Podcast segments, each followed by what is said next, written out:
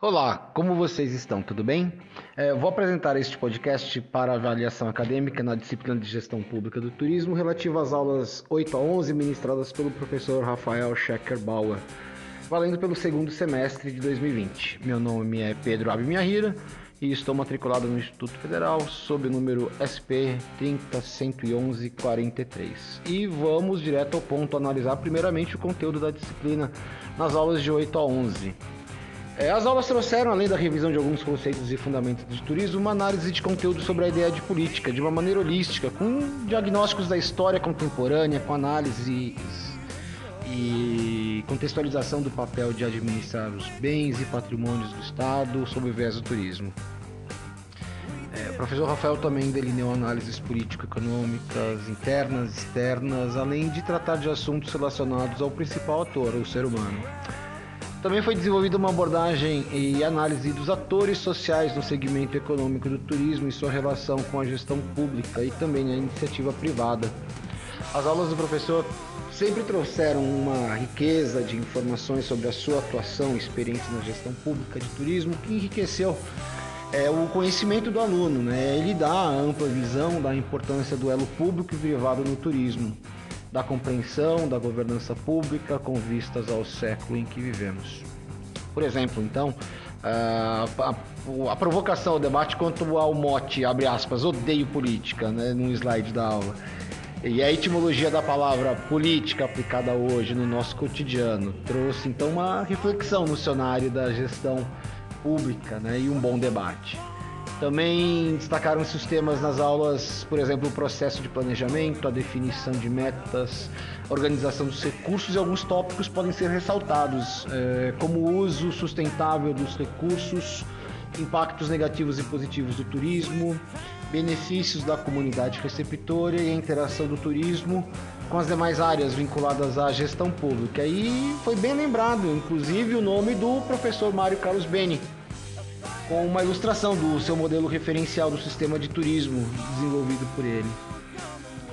E assim então é, encerramos essa primeira parte e na segunda parte vamos falar sobre a formação e atuação profissional, seja, seja como possível gestor público do turismo ou o profissional na iniciativa privada. E nessa primeira parte tivemos então a companhia de Deep Purple na trilha sonora com a música Smoke on the Water e roda a vinheta.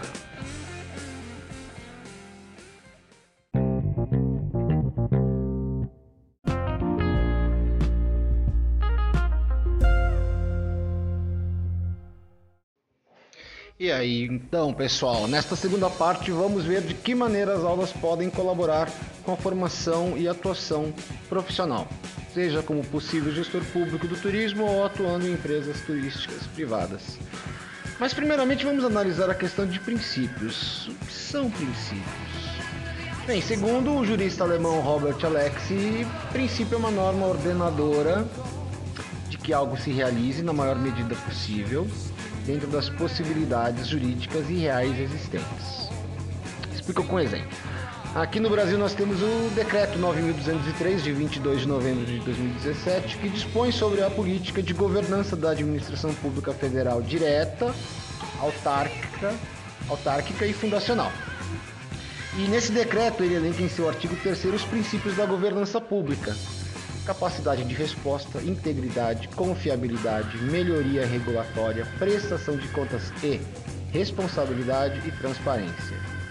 Bom, daí eu trago então as lições do meu professor dos tempos da Faculdade de Direito aqui da PUC de São Paulo, nas aulas de Direito Administrativo, né, o professor Celso Antônio Bandeira de Mello, que sempre pontuou a administração, que a administração deve atuar na conformidade de princípios éticos, quais sejam o princípio da legalidade, impessoalidade, o princípio da moralidade, publicidade e eficiência. Então, diante disso, podemos verificar o quanto é importante a existência então de um jurídico, de um regime jurídico administrativo na gestão pública, né? É, como sendo um conjunto sistematizado de princípios e regras que lhe dão então um formato, identidade e conteúdo. Assim, a administração encontra no regime jurídico os comandos e o respaldo para sua atuação. E também através desse regime jurídico que a sociedade encontra os mecanismos capazes de controlar a essa atuação. Então vamos ver um exemplo de como não se deve agir na gestão pública do turismo. É, apresento para vocês uma notícia de 8 de setembro de 2020 no G1, que não é bem um case, né? É uma notícia sobre desvios de verbas de convênios, olha só, entre o Ministério do Turismo e o Instituto Mundial do Desenvolvimento da Cidadania e da Cidada, Cidadania, perdão. É, segundo o Ministério Público Federal, então, em Pernambuco, esta é a segunda denúncia é, decorrente da Operação Fantoche, deflagrada pela Polícia Federal em 2019. A notícia de 2020, né? É, em setembro de 2020. Entre eles estava o presidente da Confederação Nacional da Indústria, um diretor regional e um superintendente regional, que, né, cujo caso envolveu milhões de reais e não foram poucos. Então, ao longo do tempo, uma operação dessa, né, que papelão, né, para não dizer outra coisa. Tá bom? E assim, então, encerramos essa segunda parte e vamos para um caso diferente de gestão pública de turismo, na terceira parte. Nesta segunda parte, tivemos na trilha sonora a companhia de Led Zeppelin com a música Immigrant Song. E roda a vinheta. Até já.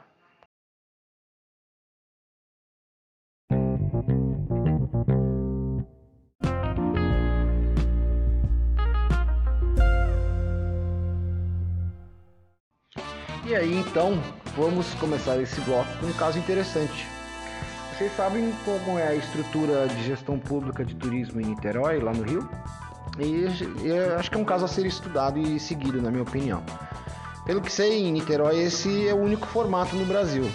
Vamos lá. A Neltour Niterói Empresa de Lazer e Turismo SA é uma sociedade anônima de economia mista, de capital autorizado, que foi constituída em 75, na forma da Lei número 33, em 12 de dezembro de 75. Ela possui personalidade jurídica de, de direito privado, patrimônio próprio e uma autonomia administrativa e financeira. Como é óbvio, a prefeitura de Niterói detém a maior parte de suas ações.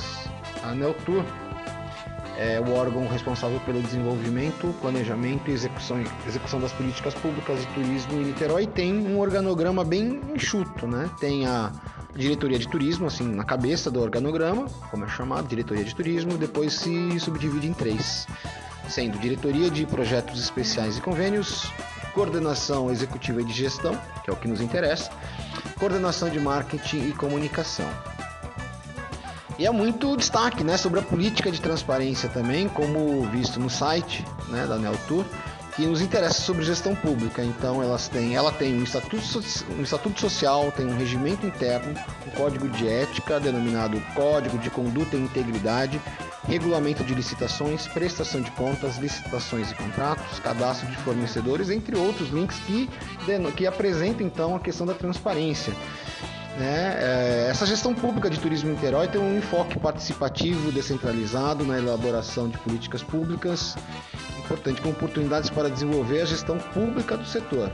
Né? Mas não é um caso diferente, né? talvez o único no Brasil, não? É, o que a gente sabe e sempre houve é Secretaria de Estado, Secretaria Municipal, mas não nesse formato. Né? Então encerramos essa terceira parte do nosso podcast e vamos para a quarta e última parte com nossas considerações finais. Tivemos a companhia na trilha sonora com a banda Black Hill com a música Leblon via Vaz Lobo e roda a vinheta. Valeu!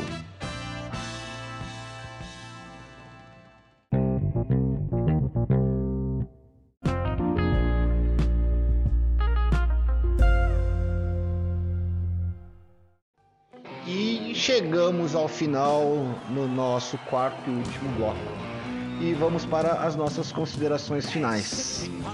É, as aulas do professor Rafael Schecker Bauer, né, as aulas magistrais do professor, nos mostram muito além da gestão pública do turismo. Ele nos mostra e nos mostrou os princípios, os valores né, a serem defendidos com ações atitudinais, né, agindo de forma honesta e baseada em bons valores e preceitos. Né, os valores que é, nós devemos ter para nossa vida, para nossa família, para nosso futuro, para nossos filhos, né? E eu quero agradecer então e novamente deixar aqui meu obrigado ao professor Rafael Schecker Bauer pelas aulas, pelo empenho e dedicação durante essa fase de ensino remoto emergencial é, e pelo excelente exemplo de profissional e pessoa ética que com muita elegância e riqueza no seu conteúdo acadêmico, tempo com muita simplicidade, transmite seus conhecimentos vastos e profundos a nós, alunos seus. Ok? Receba os nossos agradecimentos, professor. Ficamos por aqui. Espero que tenham todos apreciado esse podcast com a trilha sonora. Agora, então, para encerrar, Jethro Tull com a música Aqualung. Valeu, obrigado, um abraço a todos. Até mais.